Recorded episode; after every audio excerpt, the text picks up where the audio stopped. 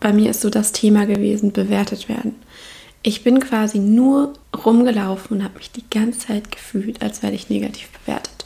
Und wenn ich es noch nicht wurde, dann habe ich die ganze Zeit gefühlt, dass es gleich passieren könnte.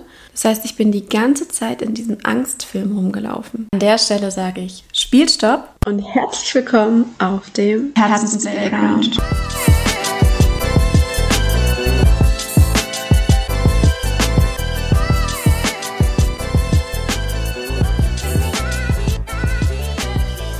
Impuls, um hinzuschauen, welche Geschichte du dir erzählst und um Play zu drücken für die Geschichte, die du dir erzählen willst. Herzlich willkommen zur Folge Nummer 2. Und weil es letztes Mal ein bisschen für mich zu kurz kam, ich bin Jana. Ich stelle mich noch mal kurz vor. Ich habe schon in unterschiedlichen Berufsfeldern gearbeitet, ähm, unter anderem in einer psychosomatischen, psychotherapeutischen Reha-Klinik. Ich habe schon mit Kindern gearbeitet in der Pädagogik, also viel im Sozialwesen. Ich war schon in der Umweltpädagogik und ich bin Heilpädagogin. Zuvor habe ich eine Ausbildung zur medizinischen Fachangestellten gemacht. Und nun bin ich angehende systemische Therapeutin. Und mein Lieblingsbereich ist Paar- und Familiensysteme. Aber ich stehe auch total auf Einzelcoaching und habe ein Rieseninteresse daran, Menschen jetzt unabhängig, ob jetzt das ganze System vor mir sitzt, zu beraten, ähm, orientiert an dem, was sie mitbringen und was sie mir zeigen. Und von alledem fließt hier was ein. Auf jeden Fall von allen Berufsfeldern und auch von allem, was ich für mich gelernt habe und auch eine Riesenportion eben von meinem ganzen Persönlichen. Und das bringe ich hier zusammen, weil also ich suche mir aus allem so ein bisschen was raus und erzähle euch das, was für mich funktioniert. Und manchmal sind es auch einfach Kombis. Hier ist natürlich ein ganz anderes Format, weil ich den anderen nicht gegenüber sitze. Das heißt, hier wird einfach abgeladen, was ich die ganze Zeit schon mal irgendwo abladen will. Und wir gucken, was passiert. Ohne die Reaktion zu kriegen. Wobei, vielleicht kann ich das irgendwie einbauen, ähm, dass ich die kriege. Das ist ein Ziel von mir. Und genau, aber jetzt geht es erstmal darum, abzuladen und zu gucken, hey, vielleicht kann jemand was damit anfangen. Dafür ist ein Podcast halt einfach genial. Und worum es heute geht, ist, ich präsentiere euch eine konkrete aktuelle Angst von mir. Ich zeige euch, wie ich früher gehandelt habe. Und danach ähm, stelle ich euch ein Tool dar, wie ihr einfach ein kleines bisschen Bewegung da reinkriegt. Einfach ein kleiner Impuls, um die Möglichkeit zu öffnen, mit euren persönlichen Ängsten umzugehen. Ich nehme euch jetzt da einfach mal rein mit. Mm, es war so, mindestens bis ich Anfang 20 war, bin ich rumgelaufen und war der Überzeugung, das, was mein Kopf, die, diese krasse Denkmaschine da oben macht, das ist super intelligent im Sinne von, das hat den absolut berechtigten Sinn, denn das, was sie da oben fabriziert, die Gedanken, die sie mir gibt, das ist wahr in dem Sinne von, das ist so ein ausgeklügeltes System, das zeigt mir genau die Wahrheit. Ja? Ich habe gedacht, alles, was da oben kommt, ist genau das, was stimmt für alle, für die ganze Welt. So, ich habe diese Weisheit für alles. Mein Kopf zeigt mir die auf. Sowie der Zugang zu so einer allgemeingültigen Wahrheit, die kriege ich da geliefert. Wenn ich mich, ähm, wenn, wenn ein Angstgedanke kommt, war das für mich ein Warnsignal für, ah gut, die, diese Maschine hat erkannt, was mir blüht und zeigt es mir auf und zeigt es mir schon vorher, damit ich nicht losgehe. Genauso verhielt es sich auch. Bei mir ist so das Thema gewesen, bewertet werden. Ich bin quasi nur rumgelaufen und habe mich die ganze Zeit gefühlt, als werde ich negativ bewertet. Und wenn ich es noch nicht wurde, dann habe ich die ganze Zeit gefühlt, dass es gleich passieren könnte, um mich jetzt so anzupassen und so zu handeln, dass mir das nicht passiert. Das heißt, ich bin die ganze Zeit in diesem Angstfilm rumgelaufen. Ich kann mich da noch richtig reindenken, wenn ich zurückdenke. Ich bin rumgelaufen, habe nichts anderes getan. Wann immer ich wach war, habe ich versucht, so gut alles draußen abzuchecken, so gut alle Menschen, alle Settings, alle Situationen, in denen ich drin war, bis ins kleinste Detail aufzunehmen, für mich schnell zu verarbeiten, das schrieb ich dann meinem Kopf zu, um ganz schnell mein Warnsignal anmachen zu können, um zu wissen, hier muss ich so und so handeln, um ja nicht abgelehnt oder negativ bewertet zu werden. Das ist für mich eine Schublade. Letztendlich war es immer, ich habe ausgesprochen, ich habe Angst, negativ bewertet zu werden. Dahinter war die pure Angst, abgelehnt zu werden. Durchgängig. Das ganze Ding ging nicht nur ab und zu an, das war durchgängig an. Rund um die Uhr, dieses System. Ich habe mein ganzes Leben darauf gebaut. Kein Scheiß. Ungelogen. Alles ist darauf zurückzuführen. Wenn ich sagte, wie in der letzten Folge, ich wünschte mir einen Ausschalter für diese Gedanken, dann war es letztendlich der Hilferuf nach, ich will diese Gedanken ausschalten, um nicht dauernd diese Angst vor negativer Bewertung zu haben. Mm, das heißt, ich will das komplette System ausschalten, weil für mich war klar, das System stimmt und ich will diese Stimme nicht mehr hören, ich will das System ausschalten, denn es erzählt mir ja die Wahrheit. Das habe ich gedacht. Und was ich jetzt mache, ist einfach mit der Angst oder mit den Gedanken dahinter zu spielen. Ja, genau das ist es. mit dem Gedanken zu spielen. Geil, ist mir noch nie aufgefallen, aber da steckt so viel drin. Ähm, dazu kommen wir im zweiten Teil dieser, dieser Folge. Ich nehme euch mal mit in ähm, einen Tagebucheintrag, den habe ich geschrieben, weil ich mir dachte, okay, ich will jetzt mal hier genau aufschreiben.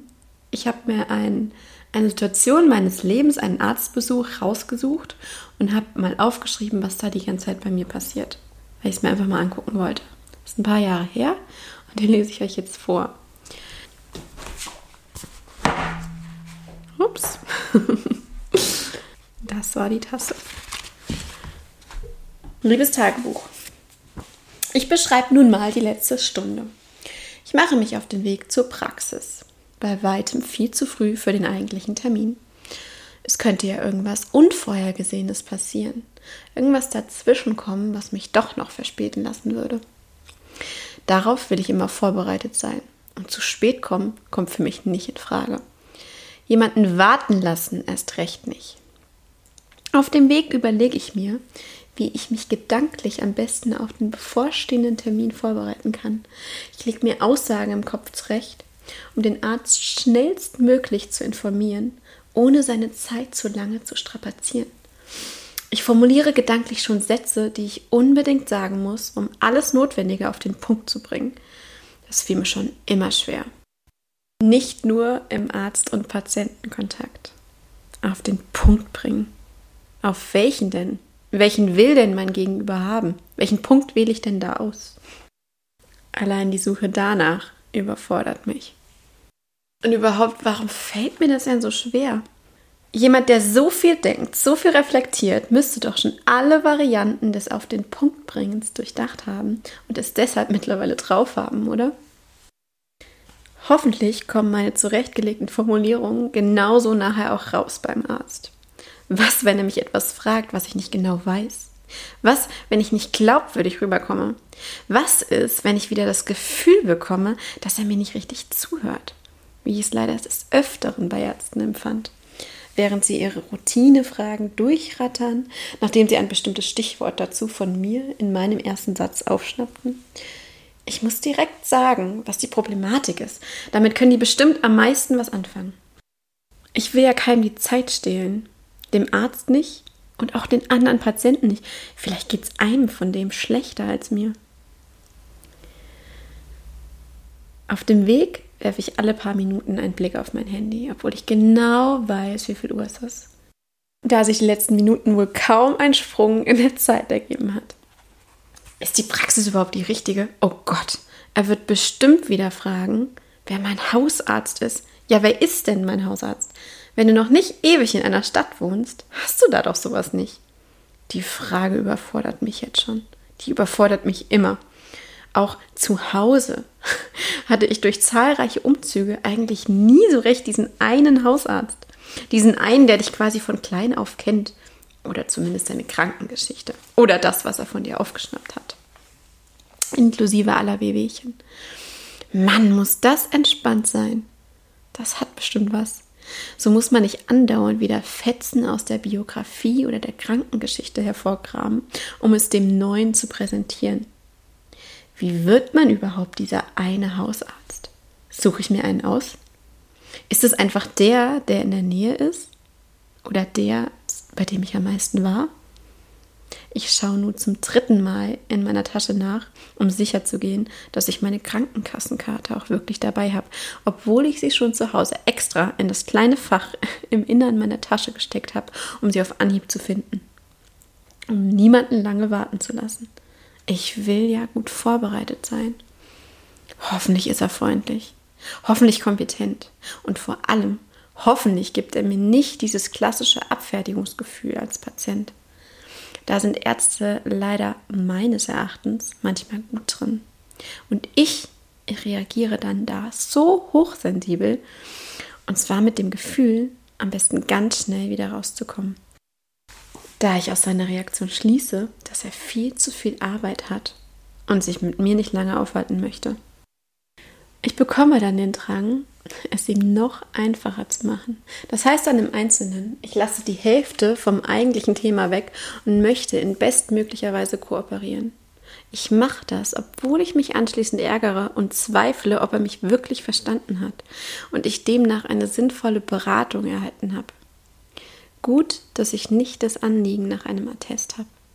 Denn das ist auch sowas, wo ich immer das Gefühl habe, dass ich nicht drum bitten darf sondern es mir in den kurzen Gesprächen so rechtfertigen muss und erarbeiten muss in der stillen Hoffnung, dass er mir irgendwann anbietet, sodass ich erwidern kann, hm, ja, okay, ich nehme eins, aber nicht so viele Tage.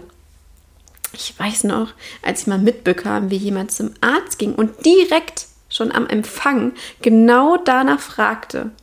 Ich war so verdutzt. Ich schaue auf das Schild an der Praxis, lese langsam den eingravierten Namen meines Arztes noch einmal. Es könnte ja sein, ich habe ihn bisher immer falsch verstanden. Oh Gott, oder sogar falsch schon genannt. Wenn ich den Arzt, den ich gleich kennenlerne, jetzt exklusiv als meinen Hausarzt haben will, weil ich mich wohlfühle, muss ich ihm dann dazu diese eine verbindliche Frage stellen? Sowas wie, Hey, Herr Dr. Müller, möchten Sie nicht mein Hausarzt sein? Oder entscheide ich das einfach still und heimlich und suche dann bei Beschwerden einfach immer wieder die gleiche Praxis auf? Einige Minuten zu früh komme ich in die Praxis und stelle mir noch im Treppenhaus Folgendes vor. Was, wenn ich mir den Termin falsch aufgeschrieben habe? Wie peinlich. Vielleicht war er viel früher. Darf ich dann dennoch bleiben? War er natürlich nicht. Ich habe es mir bei der Terminvergabe direkt aufgeschrieben. Ich melde mich bei der medizinischen Fachangestellten an, Krankenkassenkarte schon vorsorglich aus der Tasche geangelt. Sie bittet mich, im Wartezimmer Platz zu nehmen.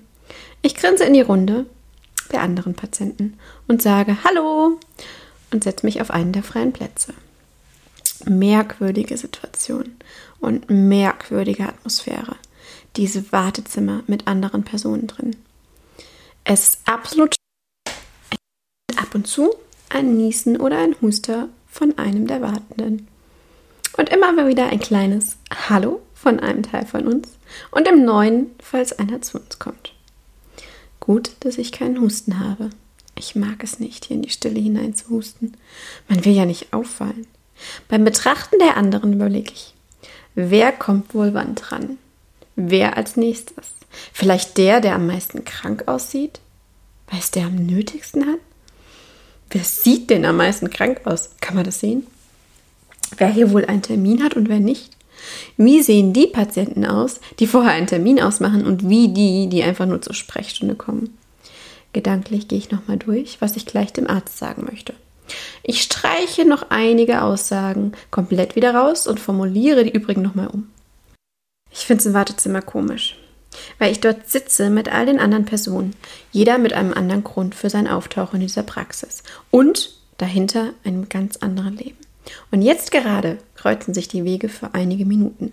Ein Raum, eine gemeinsame Situation, alle eine andere Ursache für diese.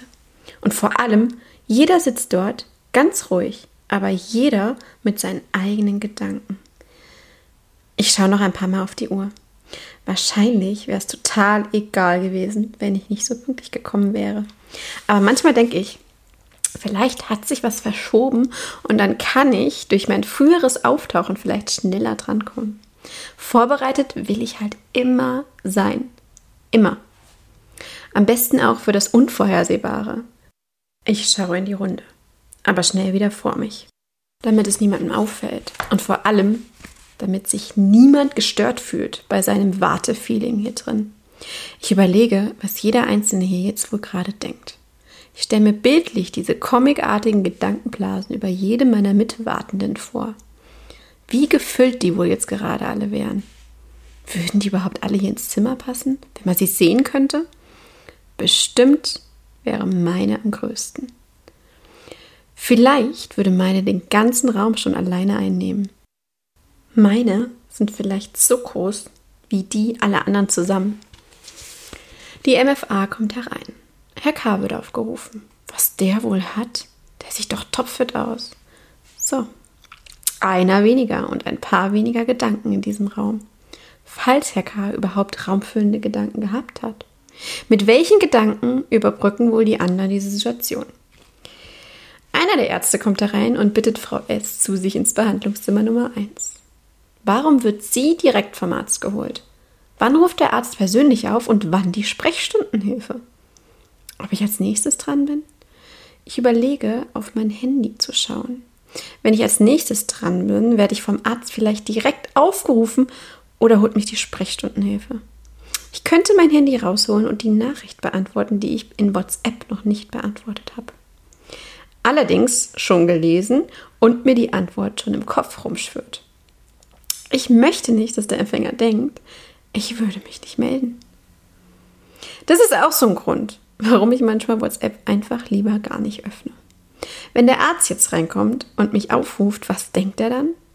Was denkt er, wenn er mich dann am Handy sieht? Bestimmt typisch in jeder freien Minute am Handy hängen. Manchmal male ich mir aus, dass der Arzt das vielleicht super unsympathisch findet und deshalb voreingenommen ist durch das erste Anschauen von folgender Patientin, in dem Fall mich, und dass es so ein kleines Detail dann gleich für ihn negativ auffällt. Eben weil dieser Arzt zufällig der bewertenden Oh Mann, diese Handy-Generation-Fraktion angehört. Möglicherweise ist er dann voreingenommen, wenn er mich direkt so sieht. Und das wirkt sich dann bestimmt negativ auf seine Laune aus und damit dann auf seine Behandlung und damit dann auf mich. Ich lasse das Handy also in der Tasche. Acht Minuten später öffnet sich die Tür erneut und nun werde ich von der Sprechstundenhilfe aufgerufen. Sie bleibt mit einem Bein im Vorraum stehen und schaut mich nicht einmal an. Sie hätte also nicht mal wahrnehmen können, ob ich meine letzten Sekunden vor dem Jetzt geht's los Aufruf nun mit dem Handy vor der Nase oder ohne verbringe. Sie führt mich in Behandlungszimmer Nummer 3. Dort lässt sie mich noch einmal alleine zurück. Mein Blick schweift durch den Raum. Diese wenigen Minuten, die man dann schon im Behandlungszimmer sitzt ohne Arzt, finde ich auch immer sehr, sehr merkwürdig. Sich schon mal ganz privat mit dem Raum plus Inventar anfreunden, indem man gleich untersucht wird. In aller Ruhe, aber dennoch mit dem Wissen, jede Sekunde kann die Tür aufgerissen werden und das ganz private erste Kennenlernen zwischen der Liege, dem Schreibtisch und dir wird abgebrochen. Was der Arzt wohl jetzt in dieser kurzen Zeitspanne zwischen dem letzten Patienten und mir macht? Ich gehe die Möglichkeiten durch, die mir in den Sinn kommen. Das sind etliche. Ob mein Arzt vielleicht kurz die Augen schließt und dreimal tief durchatmet, um runterzufahren und sich ganz auf den neuen Patienten konzentrieren zu können? Oder wohl doch nur noch schnell was in den Anamnesebogen der letzten Patientenakte kritzelt oder tippt, je nachdem? Mir fallen noch ein paar andere Optionen ein, die ich im Kopf durchspiele. Parallel dazu fange ich an, die letzten mir verbleibenden Augenblicke zu nutzen, um mir nochmal ausgiebig Gedanken darüber zu machen, wie ich es gleich schaffen kann, die bestmögliche Version eines Patienten für einen Arzt darstellen zu können. Kompetenter in meiner Patientenrolle als alle Patienten jemals zuvor. Ihr habt vielleicht gedacht, ich übertreibe, aber spätestens jetzt habt ihr einen Einblick in diesen Wahnsinn, das, was ich meinte, wenn ich am Anfang sagte, Ich habe mein Leben darauf aufgebaut. Manchmal hat sich das angefühlt, ungelogen. Als bin ich hier, lebe mein Leben und parallel mh, mm, ist noch eine Straße daneben, auf der die ganze Zeit angepasst wird und die ganze Zeit überlegt wird, wie könnte man mich bewerten und was und hier und die ganze, die ganze Zeit. So, als läuft das parallel. ich frage mich tatsächlich, mir interessiert das total, gibt es andere, die das genauso getan haben oder genauso tun? Oder bin ich hier echt alleine? Ich kann mir vorstellen, ich bin nicht alleine.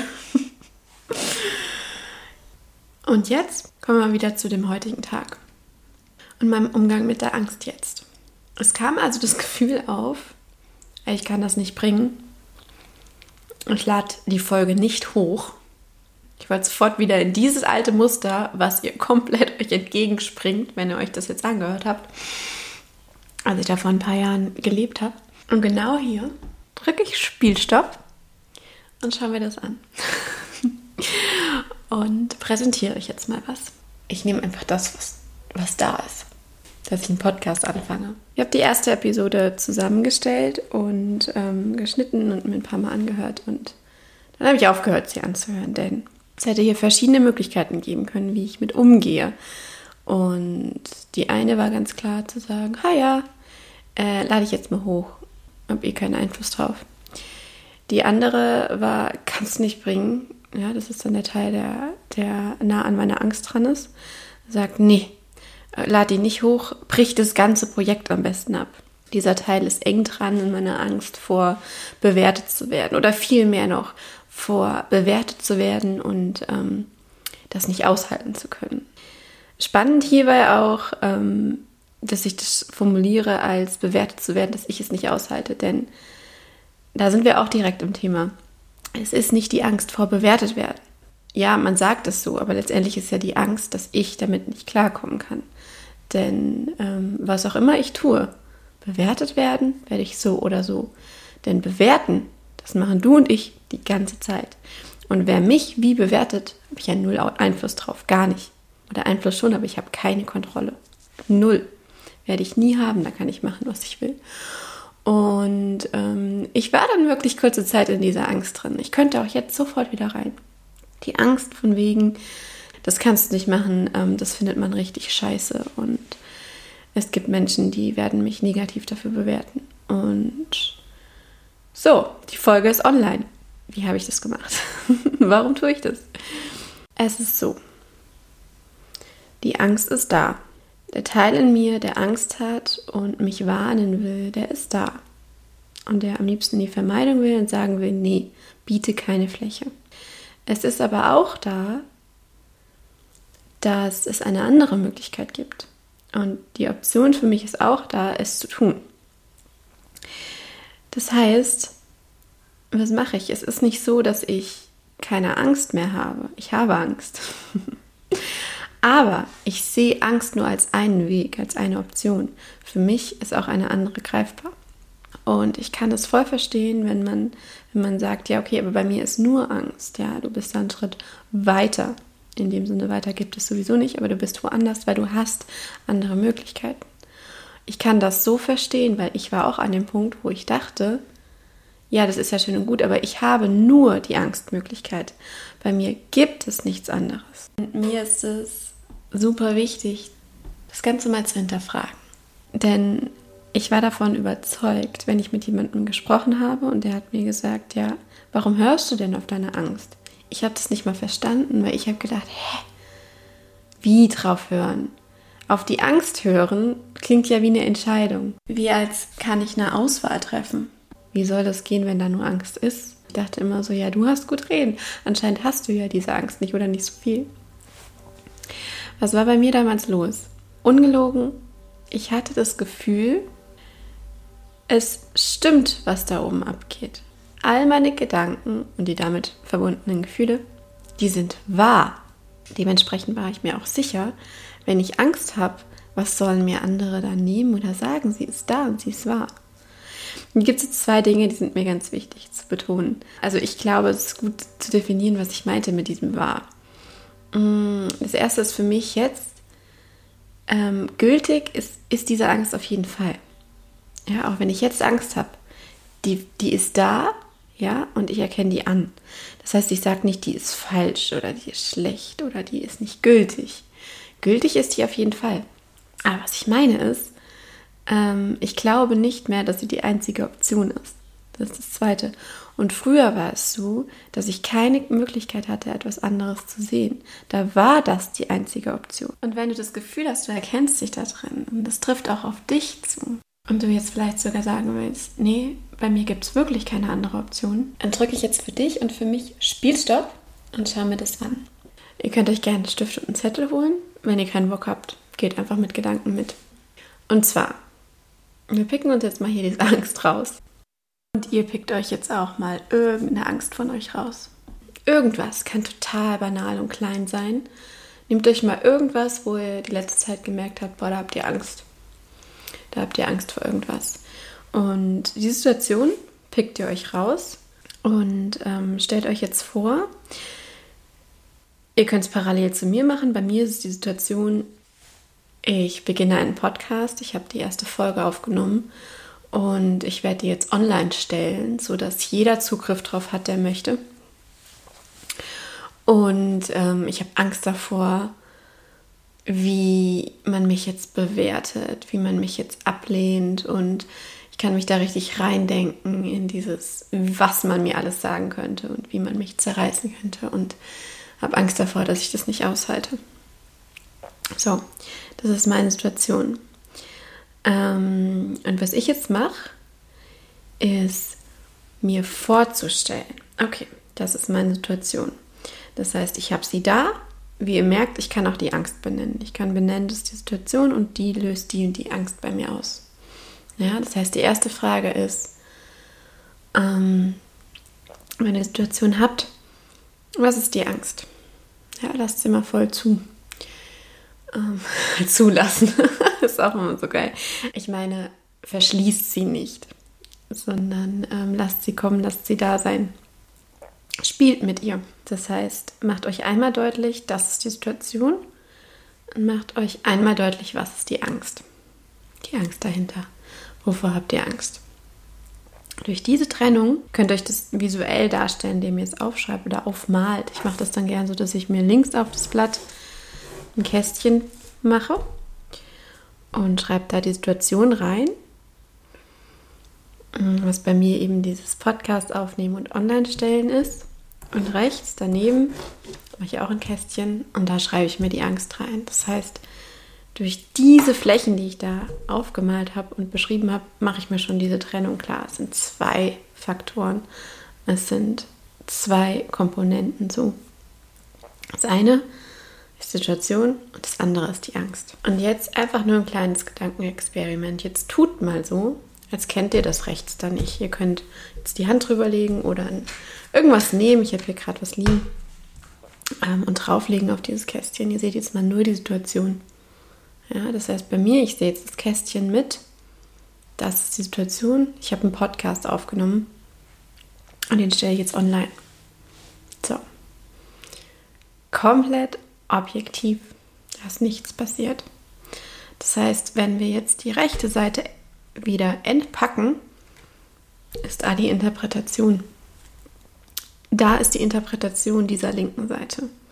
Ja, jetzt machen wir die rechte Seite nochmal zu. Und jetzt ähm, Frage an euch. Ihr habt da eure Situation. Oder eher kleine Aufgabe. Wie kann man diese Situation anders erzählen? Das heißt, wie kann ich meine Situation mit, ich habe einen Podcast aufgenommen, stellen online, wie kann ich die noch erzählen? Ja, also das ist eine Version, die ich jetzt gebracht habe. Dann merkt ihr es komplett objektiv. Ich habe einen Podcast aufgenommen und ich stelle den online. So. Mir kommt jetzt als allererstes die Angstversion, wie ich sie erzählen will. Das ist die versteckte.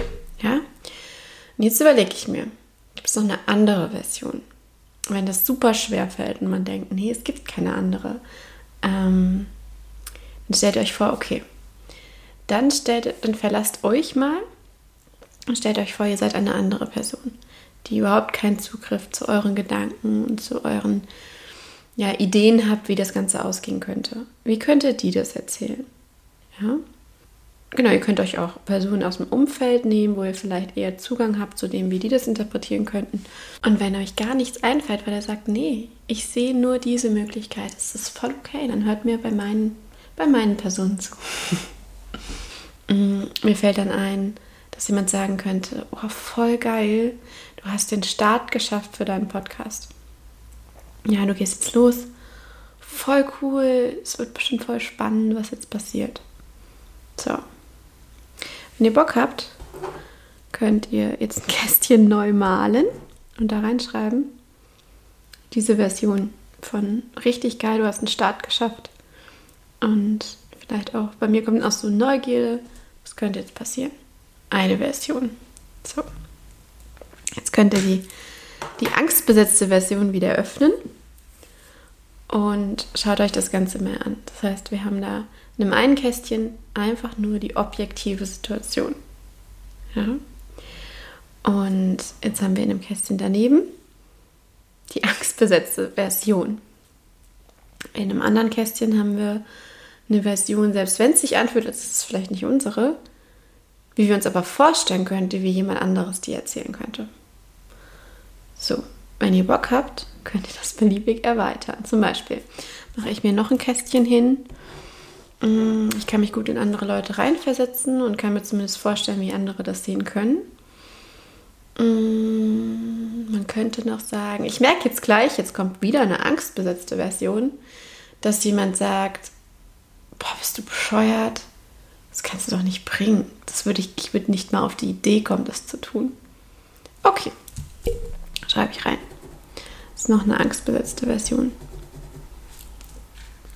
Man merkt, ich habe mich leiten lassen. okay, jetzt suche ich mir eine Rolle raus, einen Menschen, den ich kenne, wo ich merke, der ist ziemlich positiv gestimmt und lässt sich weniger von Angst leiten. Wie könnte sich das für den anfühlen? Beziehungsweise wie würde der das Ganze interpretieren? Ich mache mir also noch ein Kästchen auf und stelle mir vor, mm, ich mache das jetzt ganz spontan. Ich stelle mir vor, jemand, der Dinge ziemlich schnell gut heißt und einen motiviert, der würde sagen, boah, voll geil, du machst was komplett Neues. Was ein Mut dahinter ist. Richtig cool, dass du das machst. Und so dieses, ähm, ja, gutheißen. Und vielleicht wird derjenige auch sagen, das wird bestimmt richtig geil. Weil ähm, du kannst das gut und es läuft. Und es werden Leute davon profitieren. Von daher macht es. Ja. Das ist auch eine Version. Und so könnt ihr das x-beliebig erweitern. Was ich bei alledem für mich mache, ich mache das manchmal, ist, oder was sich dann bei mir tut, ist, ich habe nach wie vor das Kästchen mit meiner Situation und ich habe mir visuell klar gemacht, welche Möglichkeiten es hier einfach gibt. Und für mich selbst zeigte dieses Tool einfach auf, mm, dass das, was ich mir erzähle, das, was ich dort oben in meinem Kopf finde oder in mir drin fühle.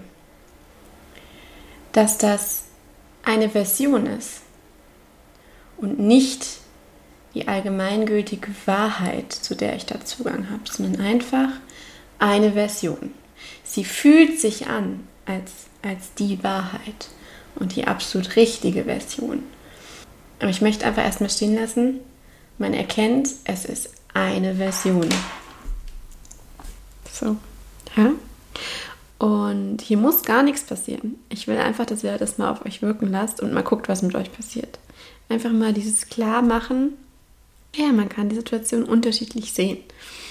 Und jetzt kommen wir wieder zu dem, was ich am Anfang gemeint habe, dass mir irgendwann klar wurde, und so kennt ihr das wahrscheinlich alle, dass mir irgendwann klar wurde, wenn ich Dinge tue, erlebe, und mich mit anderen austausche, manchmal sehen die das ganz anders.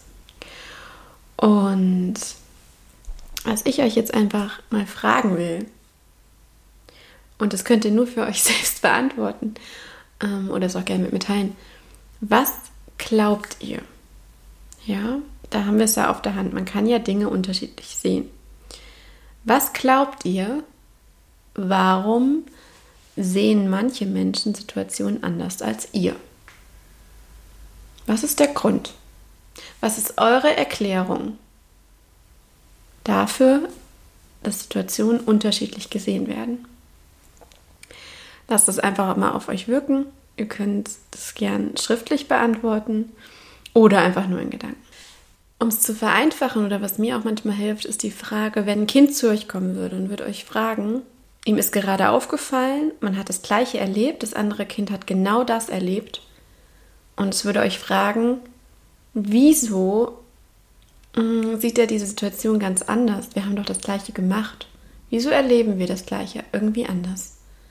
Was würdet ihr für eine Erklärung abgeben, warum das so ist?